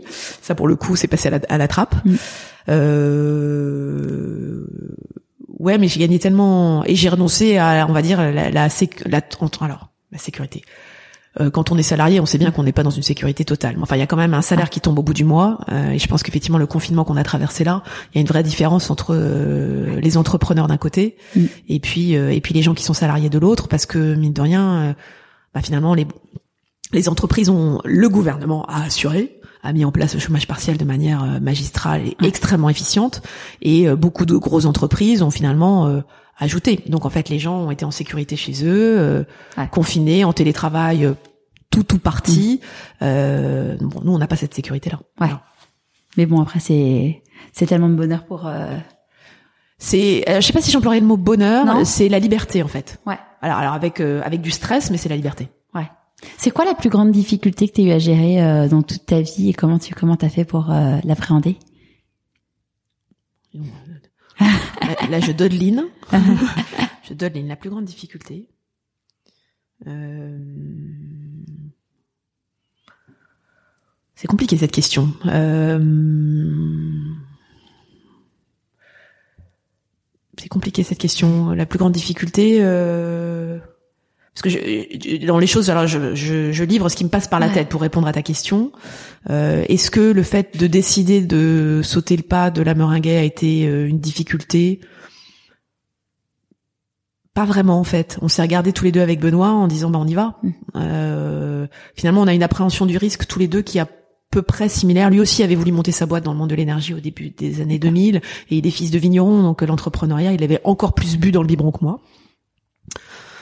Euh, Après ça, euh, on a des difficultés euh, les uns et les autres. Euh, J'ai envie de dire, t'as des enfants. euh, bon, moi, j'ai des grands ados. C'est comment euh, comment euh, les accompagner pour que euh, ils prennent leurs bonnes décisions, Ouais. qui les amènent là où ils ont envie d'aller. Mm. Euh, notre deuxième fils est un petit challenge à accompagner, par exemple. Voilà. Euh, donc euh, concilier, arriver à, euh, je suis pas Wonder Woman, Mm. mais j'aimerais bien. Donc effectivement, euh, arriver à concilier, euh, et j'ai un peu tendance à être, euh, avoir les yeux plus gros que le ventre. Je pense que c'est, en fait, c'est ça ma difficulté, mais récurrente. En Ouais. fait, c'est pas ma plus grande difficulté, c'est ma difficulté récurrente. Voilà, je suis pas Wonder Woman, mais je voudrais être. euh, j'ai j'ai fait un, un test euh, à l'époque où j'étais chez Fauchon. Ils nous avaient fait un test sur euh, qui s'appelle les pilotes clandestins. Ouais. Je sais pas si tu non, connais je ce connais test. pas celui-là. Donc tu tapes sur Google, Ouais. euh, ça s'appelle les pilotes clandestins. Tu vas voir où je veux en venir. Donc les pilotes clandestins, ça va te poser un certain nombre de questions et c'est en gros quelles sont finalement les choses qui viennent de très très loin de ton éducation et de ton enfance et qui continuent à te guider aujourd'hui. T'as cinq typologies de pilotes clandestins. Je vais probablement dire des bêtises dedans parce que c'est le souvenir que j'en ai. Le premier c'est euh, sois parfait. Le deuxième c'est souvent celui des filles un peu traditionnellement, sois gentille. Le troisième, c'est celui des garçons un peu traditionnellement, c'est sois fort. Mm. Euh, le quatrième, c'est je veux qu'on m'aime. Et le cinquième, c'est dépêche-toi. Bon. Euh, mon deuxième fils, je pense qu'il aura comme pilote clandestin dépêche-toi, parce que tout est dans son timing à lui, jamais dans celui des autres. Moi, je pense que j'ai sois parfait, Ouais. sois parfaite. Mm. Et le sois parfaite, c'est qu'en fait, je je veux toujours faire les choses bien. Et donc je veux euh, avoir euh, avoir mes amis, je veux bien les recevoir, je veux être une maman la mieux possible, la plus présente possible. Je veux avoir une carrière, euh, pas pour avoir une carrière, mais parce que je veux décider et que je veux avancer et apprendre. Je veux réussir mon mariage, je veux m'occuper de ma famille, je veux voilà, Et puis avoir un peu de temps pour toi aussi. euh, accessoirement. aussi. Voilà, Ouais. voilà. Et donc euh, j'ai vécu euh, toute euh, bah, depuis que j'ai des enfants. euh, tu connais probablement ça, ce, cette culpabilisation perpétuelle entre euh, je travaille pas assez, je m'occupe pas assez de mes enfants, je travaille pas assez, je m'occupe pas assez de mes enfants. Ouais. C'était tous les jours. Donc tous les jours est un équilibre subtil. Et puis les copines euh, qui travaillent euh, pas et qui te culpabilisent sans le vouloir, en te disant des trucs, t'as juste envie de les foutre par la fenêtre. Euh, dans la série, euh, ah non, mais, euh, euh, machin, il parle mieux que machin. Bah, c'est peut-être parce que je suis à la maison. Ouais. Bon, voilà. Ouais. Donc euh, ça, c'est, c'est, ça a été mon. Alors maintenant, mes enfants sont plus grands. Ça a été mon Ah mais pendant le quand ils étaient confinement, petits. pendant le confinement, j'aimais, enfin moi je sais que pendant le confinement, ça a été hyper justement de trouver sa place parce qu'on avait tous une place dans notre famille, mais pendant le confinement, bah c'est qu'on disait, c'est un était un, ex- un exhausteur de goût, donc euh, puis toutes les battes, euh, les cartes ont été rebattues, donc Mhm. Vous étiez. Alors vous étiez, vous étiez plus que quatre, vous. on, en est- confinement on était quatre, non, on était, on était tous les quatre, ouais. Bah, nous, on Mais- était tous les cinq. Ouais. On a récupéré notre fils aîné, effectivement, euh, au début du confinement, qui revenait d'échanger à Washington. Euh, c'était un moment familial très intéressant, en fait. Ouais. Vraiment très intéressant. Bon, nous, on a beaucoup bossé, on était beaucoup là. Ah oui, c'est clair. Ouais. Mais euh, eux aussi ont beaucoup travaillé parce qu'en fait, euh, ils avaient cours. euh, Paul, il terminait ses cours euh, euh, à Washington pour avoir son diplôme.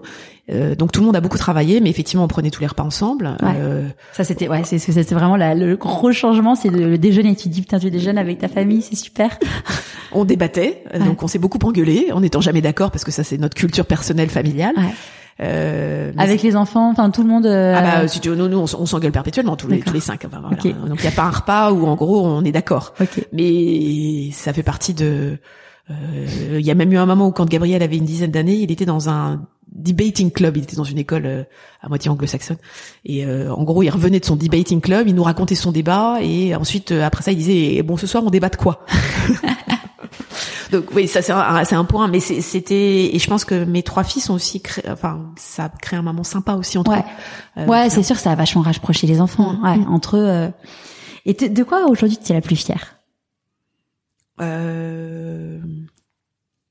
Mes fils. Hmm. Mes fils. Mon fils. Mes fils. Je suis hyper fière de mes fils quand je les vois tous les trois. Ils sont, je, je vais être extrêmement objective. Ils sont beaux, ils sont intelligents, ils sont brillants, ils sont, non, ils sont, ils sont. C'est marrant parce que c'est souvent, euh, enfin souvent les personnes que j'interviewe, c'est la réponse en effet, c'est leurs enfants, leur plus grande fierté en fait. même si quelque part, euh, je dis je suis fière, en même temps, j'ai pas beaucoup de, enfin, j'ai un petit peu de responsabilité, mais enfin, globalement, c'est eux qui sont formidables, en fait. Ouais. hein. Euh, si tu croises quelqu'un là dans la rue qui te dit, mais en fait, si tu en es là aujourd'hui, c'est uniquement grâce à de la chance, qu'est-ce que tu as envie de lui répondre? Alors d'abord, il a un peu raison, Euh, mais la chance, faut savoir la saisir. Voilà. Donc euh, en fait, je pense que je pense qu'il y a un alignement des planètes. euh, on en parlait tout à l'heure. Ouais. Il y a un alignement des planètes. Maintenant, euh, en fait, il faut saisir l'alignement des planètes Ouais, savoir sauter sur les opportunités. Ouais. et pas avoir peur. Donc effectivement, quand on parle d'entrepreneuriat, euh, l'ennemi de l'entrepreneur, c'est la peur. Donc euh, après ça, faut être un peu inconscient, mais en même temps, euh, ça revient à ça. C'est-à-dire, si t'as peur, si t'as peur et que tu veux en fait évaluer tous les risques de façon factuelle et rationnelle, jamais t'y vas. Jamais t'y vas, jamais tu sautes le pas, jamais tu changes de vie, jamais. Donc en fait, euh, je pense que chacun a son tempérament et il faut pas. Mais à l'inverse, euh, là où quand moi je suis sortie de l'essai, que l'entrepreneuriat était pas encore à la mode, même si dans notre école un peu plus, mais euh, euh, aujourd'hui ça l'est beaucoup. Et je pense que c'est aussi idiot de plaquer le fait qu'il faut être entrepreneur, il faut bosser dans une start-up. Non, c'est complètement idiot. En fait, il faut trouver son truc. Ouais. C'est comme quand on est une femme, euh, je parle des femmes, mais pour pour les gars, enfin ta génération ou ceux qui sont plus jeunes que nous euh, aussi, c'est il faut pas dire euh, il faut travailler ou il faut pas travailler, il faut s'occuper de ses non, en fait, il faut être aligné avec soi-même. Et je pense que j'ai été une meilleure mère travaillant que si j'étais restée à la maison. Si j'étais restée à la maison, j'aurais été odieuse avec mes enfants parce que j'en parce que Ouais, t'aurais été frustrée. été Ouais. hyper frustrée. Donc en fait, il faut il faut prendre sa décision en étant bien dans ses baskets. Ouais, être aligné avec soi-même et. Donc monter sa boîte et, et être entrepreneur et changer de vie, oui, si c'est une peur avec laquelle euh, on vit correctement. Ouais. Voilà. Si c'est non, faut pas le faire et il n'y a pas de jugement de valeur à avoir. En- Est-ce qu'il y a un conseil que tu aurais aimé qu'on te donne et du coup que tu voudrais donner aujourd'hui? Euh, pas avoir peur. euh, ouais, faut y aller, faut y aller. Faut- enfin, quand on le sent, faut y aller, Ouais. faut y aller. Et Enfin, Quand il y a un finalement, petit truc euh, qui ouais, euh, ouais. Et si, si à un moment donné, euh, et il faut, faut écouter. Et si le vrai conseil, c'est écouter ses tripes. Ouais. Voilà. Donc, euh, faut pas vouloir euh, mettre trop, trop de cerveau. euh, Il y a des moments où à un moment, donné, faut y aller quoi. Ouais. On en parle, de- enfin, on en parle très régulièrement dans le podcast de le, le body check, de se dire ok, t'écoutes ton, t'écoutes ton corps et t'écoutes ce qu'il te raconte. Et, et du coup, toi, est-ce que tu as, as des coachs? J'ai interviewé euh, Hortense Aran, je sais pas si tu la connais, elle a monté Fleur d'ici. C'est euh, le Interfora éco- éco-responsable. Je sais pas si Ah, elle, ouais, génial. Vraiment, euh, moi, ce qu'elle dit, c'est que euh, manger des fraises euh, à Noël, maintenant, ça choque tout le monde, mais euh, offrir des roses à la Saint-Valentin, euh, ça choque personne. Alors Ah, moi si. Ouais, mais euh, enfin, c'est vrai que moi, euh, moi, moi, moi, ça, en fait, moi aujourd'hui, ça me choque. Ouais. Et donc du coup, bon, elle a, elle est en train de, son ambition, c'est de révolutionner le, le commerce mondial. Donc c'est, c'est une belle, une belle ambition. Ouais, je pense que vous auriez des belles choses à. Euh, volontiers pour se rencontrer, mais non, là, sur avec plaisir. Avec plaisir, ouais. Et, et donc du coup, elle, elle disait, oui, en effet, euh, qu'elle avait été dans la Silicon Valley, elle avait rencontré euh, des, des personnes qui des, des potentiels, potentiels investisseurs et qui lui disaient, si on n'investira pas, si vous n'avez pas un psy, un coach mental et un coach, un coach sportif. Alors non, non, j'ai pas de coach. Mm. Euh, enfin, on n'a pas ni besoin ni moi de coach. Euh, alors d'abord, on est coach l'un de l'autre. Euh, si on, s'est on s'est dit x fois qu'en fait l'un comme l'autre on l'aurait pas fait tout seul. Ouais. D'abord parce qu'en fait l'entrepreneur, sa la sinusoïde des bonnes et des mauvaises nouvelles est assez ample et qu'il faut apprendre à, comme me l'a dit euh, une une entrepreneuse aussi, c'est aplatir la sinusoïde, c'est-à-dire se réjouir des bonnes nouvelles, mais sans que ce soit sans monter au ciel, et pour mieux encaisser les moins bonnes. Et effectivement, si avec ton associé t'arrives, t'es pas toujours en phase en fait sur ton optimisme ou ton pessimisme déjà, donc ça permet de se remonter le moral réciproquement, de prendre du recul. Euh, et effectivement, euh, ben, la dernière épreuve qu'on a traversée, le confinement, heureusement qu'on était tous les deux. Je l'aurais pas, moi, je l'aurais pas traversé toute seule. Franchement, j'aurais j'aurais pété un plomb avant la fin. Et effectivement, c'est le fait qu'on était tous les deux hyper soudés, en avec des moments de mou pour l'un, puis pour l'autre, mais pas en même temps. Ouais. Euh, après ça, le réseau entreprendre quelque part nous apporte ce coaching. Mm. Donc euh, le, notre accompagnateur, euh, bon nous on, on, va dire, on disait on était des vieux entrepreneurs, enfin des jeunes entrepreneurs vieux. Euh, donc il y a des, en fait dans, dans, dans, nos clubs il y a plein de choses auxquelles on se confrontait. On, enfin tous les autres se confrontaient, c'était la première fois, ils n'avaient pas l'expérience. Nous effectivement on avait été dans des grands groupes, euh, enfin ou des plus petites boîtes, on, on s'était confrontés à plein de sujets. Mm. Donc en fait ils se tournaient souvent vers nous en disant Marie Benoît, vous feriez comment? Donc le coach qu'on avait, il n'est pas nous aider à euh, il a été formidable. Il n'est pas du tout nous aider à gérer notre quotidien, etc. Mm. D'ailleurs, il nous disait, vous me parlez jamais de quotidien en fait. Mais en fait, il nous a aidés tous les deux aussi. Il y a eu, je me souviens d'un déjeuner où effectivement, il nous a posé des questions à tous les deux qui étaient hyper personnelles, et il nous a aidés à, à nous dire un truc qui était probablement l'une des rares fois dans notre vie de couple où on n'avait pas encore réussi à se le dire. Voilà. Donc lui, il nous a vachement aidés. Ouais. Mm. C'est quoi du coup maintenant tes prochains défis? Euh, mes prochains défis, euh, faire euh, passer la meringue à l'étape d'après. Donc là, on a une année importante devant nous, avec un quatrième magasin en préparation. on dit où pas encore? Dans le 14e arrondissement, à Paris. donc là, oui, c'est il faut qu'on réussisse ce magasin. Il faut qu'on arrive à consolider notre entreprise pour nous, pour nos salariés, dans nos fiertés. Alors, parce qu'effectivement, dans nos fiertés, j'ai effectivement donné une fierté plutôt personnelle, hein, mais c'est vrai que je suis quand même très fière de ce qu'on a fait à la Meringuet. Et on a créé 20 emplois. Ouais. Bon. Donc ça veut dire qu'aujourd'hui, la Meringuet, elle paye 20 salariés tous les mois, euh, et on va licencier personne. Nous, on a fait en sorte qu'à travers le confinement, euh, on en sorte euh, plus fort, euh, pour qu'on garde toutes nos équipes. Et on va même embaucher des gens, effectivement, euh, rue Daguerre. Donc euh, ça, c'est une vraie fierté. Alors c'est vrai que c'est tout petit, hein, ça n'a rien à voir avec euh, 10 000 salariés d'une grosse boîte. Mais enfin, c'est, ça commence comme ça. Hein. Carrément. voilà. Après ça, après ça, j'ai des envies d'international. allez, si j'ai une baguette magique. dans, bah, peut-être pas dans deux ans parce que c'est un peu court là, mais dans trois ans, je vais passer un an à New, on va, on va tous les deux passer un an à New York pour ouvrir la meringue à New York. Ouais. Ah, ça serait super. Oh, ça serait top. Ouais. Un an à Manhattan. Ouais. Ah, parce que tu regardes euh, comment ça s'appelle euh, les vos voisins, le merveilleux, ils ont euh, ils ont une boutique à New York. Ouais, il y a beaucoup de Français euh, qui euh, qui ont ouvert là-bas. Et effectivement, on y est allé début février bah, pour voir notre fils aîné. On a été arpenter arpenter les rues de les rues de New York, de Brooklyn. Enfin voilà, pour regarder un petit peu quoi, commencer à sentir un peu ce qu'on pouvait faire. Trop bien. Il y a des Français qui vont être heureux. Ton frère, si j'ai bien ouais, compris. mais euh, j'aimerais bien que d'ici là, il rentre en France. euh, avant qu'on se quitte, à qui as-tu envie de te dire merci et pourquoi? Alors, euh, merci à mon mari euh, pour euh, ces 23 années euh, ensemble.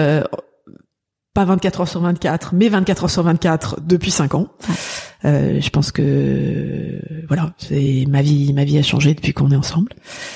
Euh, merci à mes enfants, à mes parents aussi, parce que je pense qu'ils m'ont amené quand je disais tout à l'heure que j'étais bien dans mes baskets. J'ai un peu l'impression de faire un discours merci.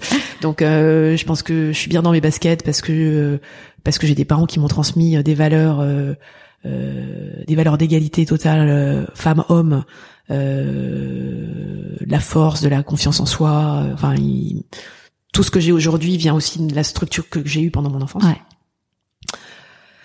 Euh, merci à mes équipes à la Meringuet parce qu'effectivement, euh, eux aussi nous, leur énergie nous aide aussi à grandir et à avancer et leur confiance en nous euh, vraiment nous fait nous fait grandir. Merci à mes clients parce que et là j'ai envie de leur dire merci particulièrement euh, d'être là en ce moment depuis le, le, déconfinement. En fait, on a on a un chiffre d'affaires qui se porte très bien avec des gens qui continuent à nous remercier aujourd'hui en nous disant vous étiez ouverts pendant le confinement, c'était cool.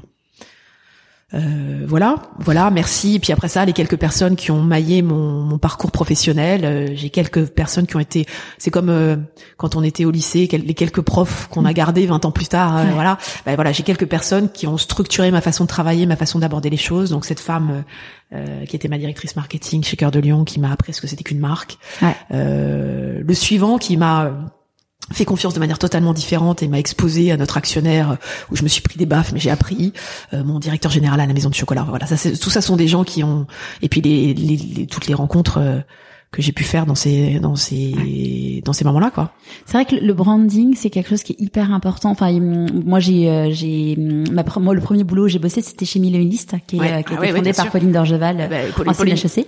Bah, Pauline Dorgeval qui est la femme d'un de mes co-BDE à l'ESSEC. Ah drôle. la femme de Lucas, de Dorgeval. tout à fait. Et, euh, et Pauline elle a une culture de la marque qui est très très très très mm. forte et moi je, je sais qu'elle m'a inculqué ça et c'est un truc pour moi dans dans toute mon expérience euh, marketing dans mes 15 ans de direction marketing et même là dans le lancement du podcast, la marque pour moi c'était enfin c'était pas imaginable de faire un truc sans un univers visuel, enfin un truc euh, et ça et ça fait la différence parce que du coup ça fait pro et et t'emmènes les gens vers euh, bah, tu crées en fait une valeur. Alors c'est toujours pareil quand on est marketeur, c'est toujours c'est pas simple de mettre une valeur derrière la marque, mm. mais tu as absolument raison. Et la Meringuez, je pense qu'humblement, on a fait un petit travail là-dessus qui fait qu'aujourd'hui euh, euh, oui, on a on a on parlait de ma petite rap microplane mais j'avais hésité avec notre livre parce qu'effectivement on a sorti un livre de recettes et qui a contribué aussi à installer la marque comme étant la référence de la Pavlova. Ouais.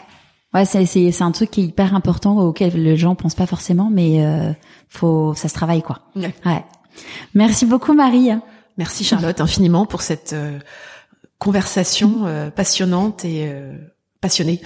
À très vite. À bientôt. Merci. J'espère que ce nouvel épisode vous aura plu. Je vous ai mis tous les liens pour aller déguster les pavlova de la meringuet sur pourquoipasmoi.co. Comme vous l'aurez compris, elles valent plus que le détour. J'ai une bonne nouvelle, la boutique rue Daguerre ouvrira en octobre. Et la deuxième bonne nouvelle, c'est que vous pouvez passer commande sur le site et vous faire livrer à Paris et dans la petite couronne. Profitez-en, moi depuis Marseille, ça va être plutôt compliqué. En attendant, je vous dis à jeudi prochain pour un nouvel épisode de Pourquoi pas moi.